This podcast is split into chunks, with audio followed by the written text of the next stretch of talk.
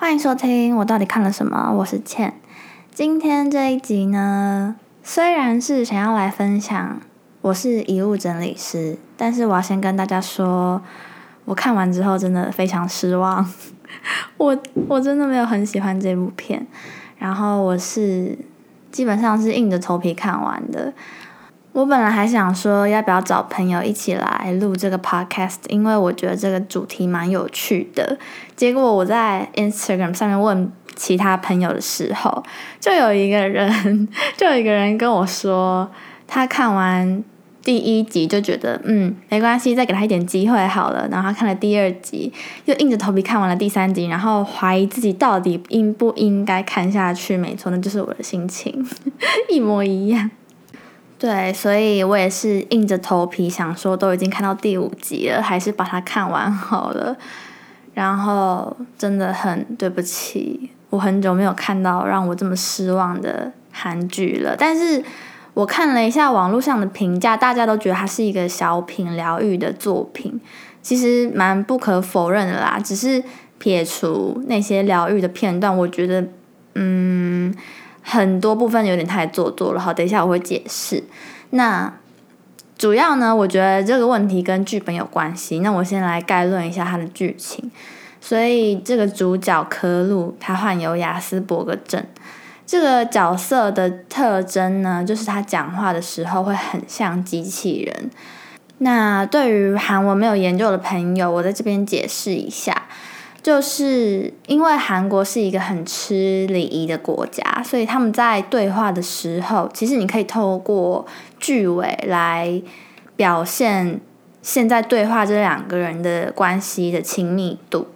那依照这个亲密度来分级的话，可以分成主要是三个部分。那第一阶的话就是斯尼达，第二阶是。什么什么 u 这样子，然后第三阶就是没有 u，就是把 u 去掉，可能是啊，可能是 o 结尾这样。所以第一阶段呢，第一阶段思密达主要是用在一些比较正式的场合，像是你在新闻上面看到的主播或者是政治场合，他们都一定会用思密达来表现。然后第二阶的话呢，就是比第一阶还要再亲密一点点。像是学生对老师，或者是晚辈对长辈、学弟对学长这种的，可能也有一些是第一次见面比较不熟悉的朋友。通常如果不是太亲密的话，大家都会停在第二节，然后第三节呢，就是已经到了。像是好朋友或者是同龄的同学这类的才会出现的阶段，对，所以呢，可鲁他其实讲的每一句话都是用第一阶来表达，就是一个正式到不行的讲话模式，所以才会一直被说很像机器人，冷冰冰的，就是感觉很没有情感这样。那他妈妈其实很早就过世了。所以他基本上像是跟爸爸相依为命，然后透过整理遗物这个职业来维生。他们会收到委托去清理去世的人的房间或者是家里。那我觉得比较有趣的部分是因为他们也不认识死者，所以。他们呢，主要是透过整理一小箱的遗物来缅怀这个人他的生平、他的事迹跟他的一些人生的经历。他们家的公司名称就是叫 Move to Heaven。那他的形象，整个店家的形象就是比较温暖的。所以，嗯，从剧里面来判断的话，很多遗物整理的公司，他们就是负责把。东西整理好之后，然后直接可能移送去清洁厂这样。但是，嗯，Move to Heaven 他们就是主打说把遗物转达给对死者来说珍贵的人。那剧中里面的好几个案例都是孤独的死去，或者是他们生前有没有完成的事情。所以整个来说的话。遗物整理师的剧情就是在把这一箱一箱的遗物送去那一些他们认为期望会收到的收件者，然后呢，在送去给那些人的途中，会发生一些他们意料之外的事情。在他们解决了这一些嗯接踵而来的问题之后，他们也会逐渐的解开对彼此的一些心结，像是可鲁对叔叔的发现，或者是他们对于自己的生活，或是自己心中那一些过不去的心结。其实认真说起来的话，我觉得有趣的部分是，因为有一些他们认为的收件者并不想要收到这些礼物，然后还有他们一开始可能是这样子推断的，可是后来他们发现的事实却不是长这样，像是有一户人家是一个嗯很有钱的老阿嬷，她过世在自己的家里面。然后他们去整理那一间房间的时候呢，他儿子跟他儿子的老婆就在外面等他们清房间之后，把他就是那个喇嘛他有留下来的财产都拿给他们。然后当时如果是以观众的角度来看的话，会觉得哦，这些人就是死要钱，就算那些钱都被放在。很恶心、潮湿的地板中间，他们还是愿意就是把它拿去消毒什么什么的，就是整个前面就是这样子铺陈，会让我们对于这两个人很反感。可是后来经过可鲁他们的推演，才知道说，哦，这个老阿妈她身上藏这么多现金是有原因的。然后，因为她有失智的问题啊，什么什么什么的，所以她还是会带出。虽然这个人他死后只留下这一些物品，但是他生前的个性跟他还有其他人经历过的那份感情是会被记住的，是会被那些跟他有过连接的人会记住的事情。这样子就等于是。有真的存在过，听起来还蛮浪漫的。说真的，而且我觉得整个拍摄的手法也其实蛮棒的，就是其实也没有什么问题。然后我还蛮喜欢他有时候呢会俯空九十度来拍摄整个平面，还有可鲁他脑袋里在快速计算运转的时候的动画也做得非常的。优质就是看起来都很疗愈，这些方方正正的画面还有格局，其实就是也是想强调雅斯伯格症的症状，就是比较没有弹性的执着，或者是固定于某一种仪式上面的行为。然后，因为我身边其实还没有遇过雅斯伯格症的朋友，所以我就找了一下其他人的研究，然后有一个。专门研究高功能自闭症还有雅斯伯格症的布洛克花妈，他就有写说，可鲁他在清洁之前会先念一串句子来表达对死者的敬意，还有他们来的目的是什么嘛，对吧？这个行为呢，其实是可以帮助他稳定他自己的情绪的。然后对雅斯伯格症的朋友来说，这个就是一个。很稳固的架构。其实基本上，雅斯伯格症的朋友他们就是这样子在生活的。然后还有其他症状嘛，像是他们不善言辞，所以他们在跟人相处上面也会来的比较困难一点。嗯，不过我想了一下，我觉得其实撇除自闭症或者是雅斯伯格症来看的话，其实也有很多人是这样子，就是。他们因为可能沟通技巧不足，所以就被排挤，或者是被当成怪人看待。可是呢，在这里也是想要引用一句话，也当做是想要跟自己说：，因为我们每个人都不一样，所以没有人是怪人。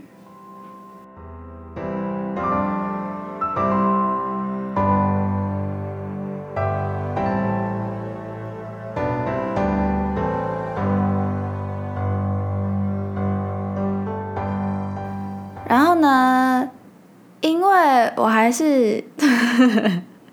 因为我还是蛮担心自己会成为独居老人的，所以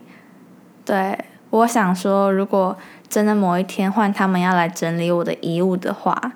那他们应该会收到什么？我就环顾了一下我的房间，我想说，我觉得，我觉得他们应该会把我墙上的明信片拿下来，因为。我有一面墙是特别拿来贴明信片，还有贴跟笔友写的信，所以那面墙的话，其实看得出来我就是很热爱旅行的吧。对我时不时还是有在用 Postcrossing 跟其他外国人交换一下明信片，这毕竟疫情期间没有办法出国。对这件事情，其实我从国三开始就一直在做。就是算是一个小小的老派吧，还有还有我的护照，但是呢，他们打开的时候就会发现，哎，这两个人怎么长得不太一样？长得超超多的。每次我进海关的时候，就会被那个审查人员看大概三十秒，然后确认一下是不是同个人，因为长得太不像了，真的没有整形。对，还有什么？我这样看，真的觉得我是一个一无所有的人哎，东西真的好少。哦，对，还有这个麦克风，还有耳机。毕竟我还是一个热爱音乐的人，所以他们应该也会把吉他的 pick 放进去，因为吉他带不进去。然后，如果要论兴趣的话，还有我的傻瓜相机，但是已经很久没有拍了。还有，对我在韩国买的韩文书，买了一年到现在都还没有翻开，他们还是会把它放进去吧。哦，还有还有手机壳，因为我是一个热爱买手机壳的人，所以他们应该也会把手机壳放进去。很神奇吧？我觉得这些东西大概就是，如果我真的有一天要去天堂的话，我会想要打包带去的东西，就是非常诡异。没有吉他，但是有吉他的 pick，自己拿手在那边弹弹手指，超怪。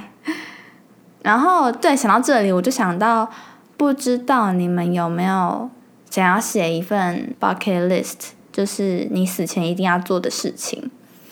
我就想了一下，目前有主要三个是我想要做，但是没有办法做的事情，就是第一个。去冰岛看极光，这个真的是我人生的目标，终极目标那种。我真的如果去了，我就死而无憾。之前我有一个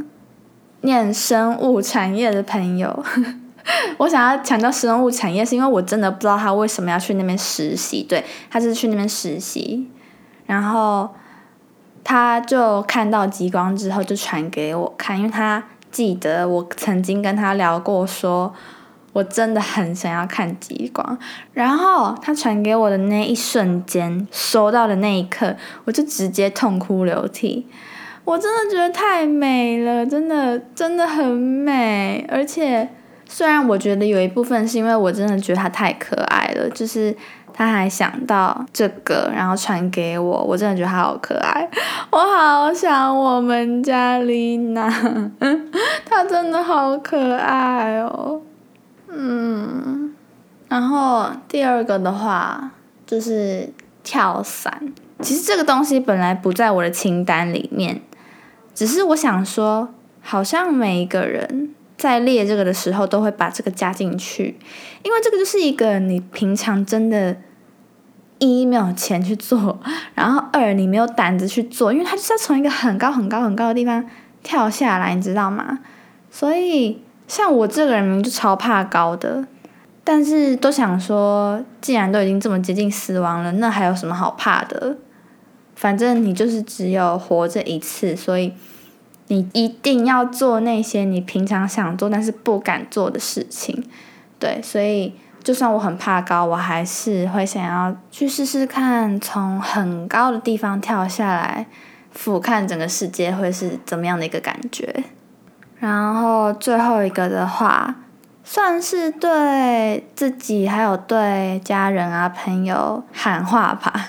就是我希望自己是没有病痛的离开这个世界。就是如果之后我年老了，还是发生什么意外的话，我会希望大家不要对我留恋。毕竟我觉得留恋这件事情好像只是让离别更难过而已，所以干脆一点比较痛快。虽然是这样子想，但是。有一件事情想要跟你们分享，就是其实我们家兔子最近好像快撑不住了。他现在真的好老，他现在已经十岁了。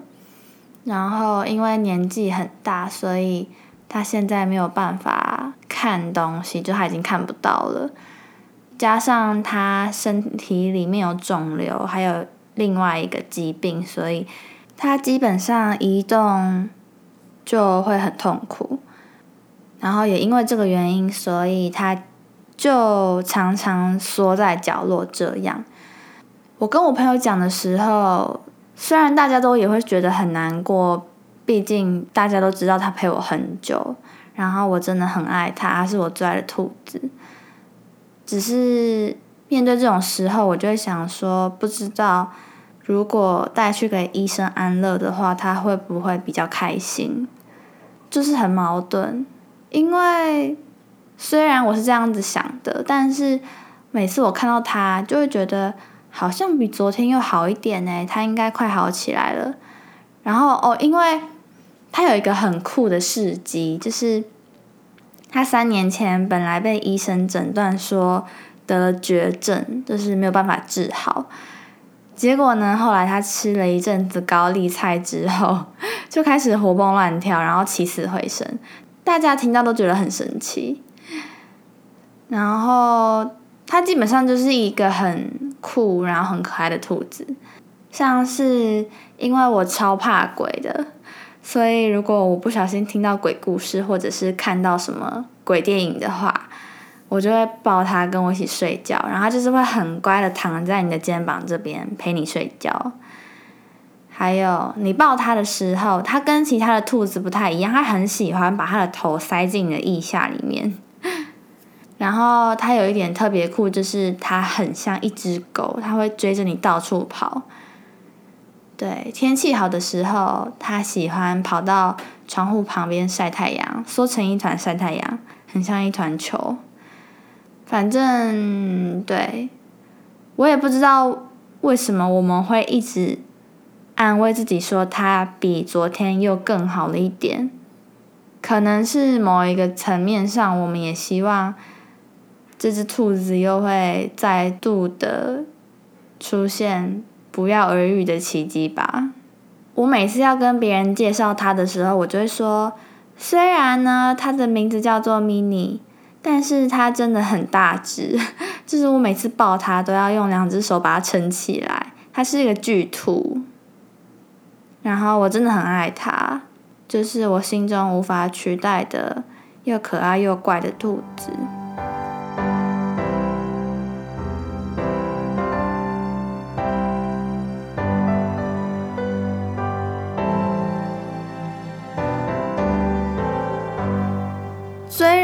主要的故事是想要讲生死离别，但是呢，其实里面有讲到好几个韩国历史所延伸出来的离别的问题，像是国际孤儿，还有三丰百货的倒塌事件。国际孤儿呢，是因为一九五零年代韩战的关系，有很多小孩子在战争期间可能失去了父母，所以变成了孤儿。但是因为你们也知道，韩国就是一个很重血缘的国家，所以在国内呢，愿意收养的意愿没有很高，导致那个时期很多小孩就是因此被送去美国，所以那个时候韩国也得到了一个孤儿输出国的称号。那特别是其实有好几个小孩呢，因为领养家庭的疏忽或者是拖延或者是弃养，而导致那个小孩没有入籍成功。那他就等于是直接变成了没有国籍的小孩。然后因为剧情里面有提到这个，所以我就去查了一下，发现其实如果韩国人要领养的话，他们也都会先选择不到一个月大的小孩，好跟可能亲戚啊或者是爸妈隐瞒他们领养小孩的这个事实，可以当做是自己亲生的。然后也因为在生下小孩之后，你可能选择要移送孤儿院的话，你还要先进行出生的登记，所以有很多孤儿其实是在教堂或者是孤儿院的外面被找到的，而且刚好在找的途中，我就发现 里面的那个 Matthew 就是里面那个被弃养的美国韩籍人。他其实现实生活中是个歌手，哎，我那时候觉得他长得很适合当民谣歌手，结果他就是，而且他的歌蛮好听的，我觉得大家可以去听一下。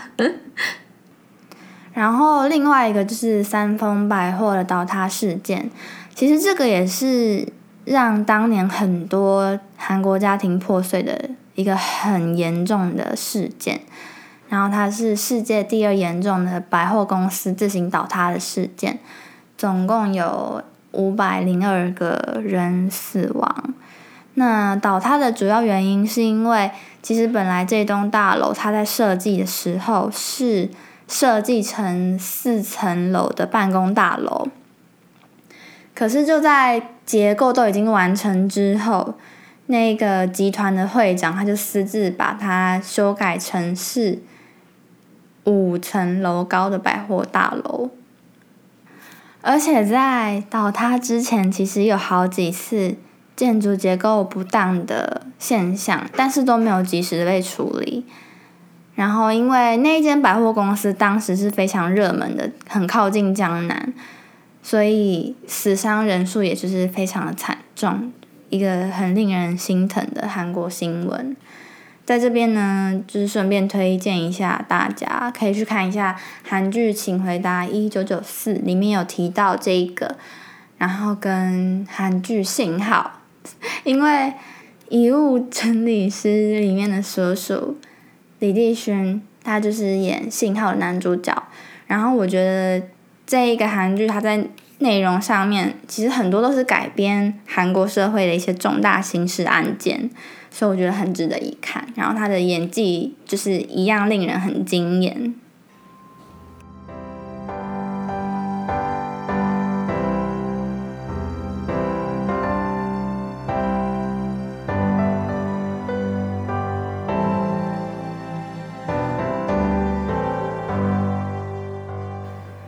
那为什么我不喜欢这部戏呢？请听我娓娓道来。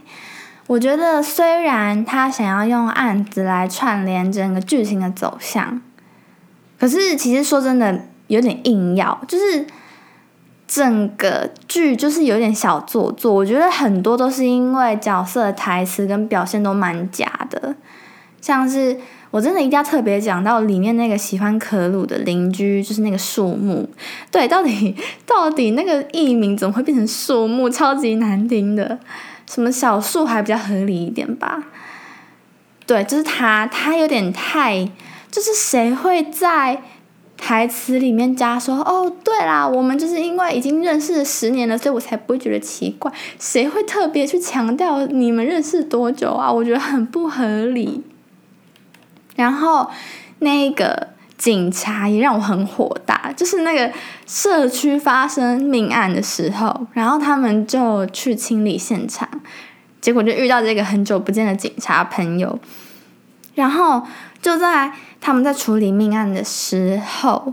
那个警察就把那个树木拉出去，然后再跟他那边搞暧昧，我就觉得很不懂哎，就是这是什么设计，就是。可能是想要 promote 这个演员有点帅之类的，但我觉得事情有先后顺序好吗？而且这部片的初衷本来就不是要 focus 在恋爱的故事啊，所以我觉得这一段很硬要。还有就是爸爸在出车祸之前，他跟可鲁分开的片段，我到现在记得超清楚，就是爸爸明明就是已经要回头离开，但他才停下来，然后叫了一下可鲁，之后呢，他们就充满了父爱的，比了一连串手语，所以就是你知道吗？那个剪接就让我觉得，等一下他爸爸是不是就会出事？结果对他爸爸就是出事，然后过世了。我就觉得这部片的最大的问题就是在它的篇幅真的太短了，就是它只有十集。我觉得如果它再延长一点，然后把故事好好的铺成的话，一定会好很多。这些。不相干的小小分支剧情就会让我觉得比较合理一点，但是因为它只有十集，所以我觉得这些片段呢，真的剪掉也很合理。然后这些出场人物呢，删掉也觉得其实真的没有关系。然后呢，嗯，因为我之前有听过一些关于命案现场情节的故事，所以在比对下来，我就觉得有一些地方好像。有点怪，就是感觉很不实际。虽然说这部剧它的场景不是 focus 在嗯凶杀案或者是命案现场之类的，可是嗯，据我那时候学到的，一个人他在死亡之后，尸体的自体消化，它就会开始分解。然后拿那些剧里面出现的 case 来看的话。其实那些 case 他们都不是及时被发现的尸体，所以在他们那些尸体被发现之前，身体就会产生化学变化，会让整个房间的东西就就是沾上一层细菌。那基本上这些东西呢，他们就是很难被保留的。这就是为什么其实。清洁师他们在进去之前会先做消毒这个动作。对，虽然我是这样子记着的没有错，但是我去查了一下之后才发现韩国真的有这个职业，所以对我是第一次知道。那他们这个职业主要是因为独居老人的数量增加了，所以有了这样子的一个工作来帮助这些。独居老人整理他们遗留在人间的物品，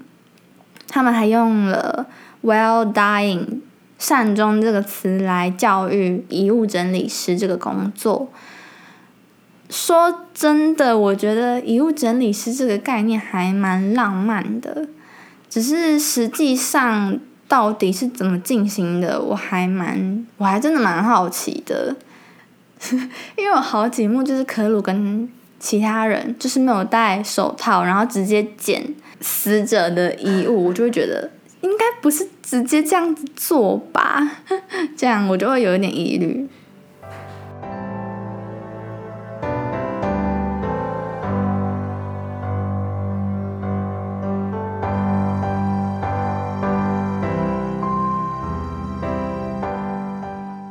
至于前面提到的那一个命案清洁公司的故事，在这里呢，我就是要特别谢谢另外一个 podcast 频道，就是叫阿善师的见识实录。这个 podcast 呢很优质，我真的不能否认，我真的大力推荐。他有一集就是请命案现场清洁公司来访谈，访谈的途中就有分享到好几个比较惊悚，但是。也有好几个让人觉得很难过、很无力的故事，我觉得很精彩。那在这边就不多做分享了。如果有兴趣的话，我会把链接贴在简介处，所以大家可以直接去收听。然后我这里有个小小心得，就是我真的觉得这些专讲没有破的案子，就是这些悬疑类的 podcast，真的是 podcast 的本体耶，因为。你想想哦，这些证据可能已经财政不到，或者是不足的其他原因，导致这个案件没有办法实际的展现出来给其他人看，所以他们只好透过声音来讲这个故事，所以就会让人觉得更有一种魔幻的力量，你懂吗？我觉得真的很棒，对，所以。就是对不起各位，我没有特别喜欢遗物整理师，但是如果你觉得有被疗愈到的话，那就是对他是你的戏，但是 sorry，他不是我的。那今天差不多是这样子。如果你们听了觉得很不错，或者是有什么话想跟我说的话，欢迎大家到 Apple Podcast 上面留言跟我分享。那以上就是今天的我到底看了什么？我是倩，我们下次再见，拜拜。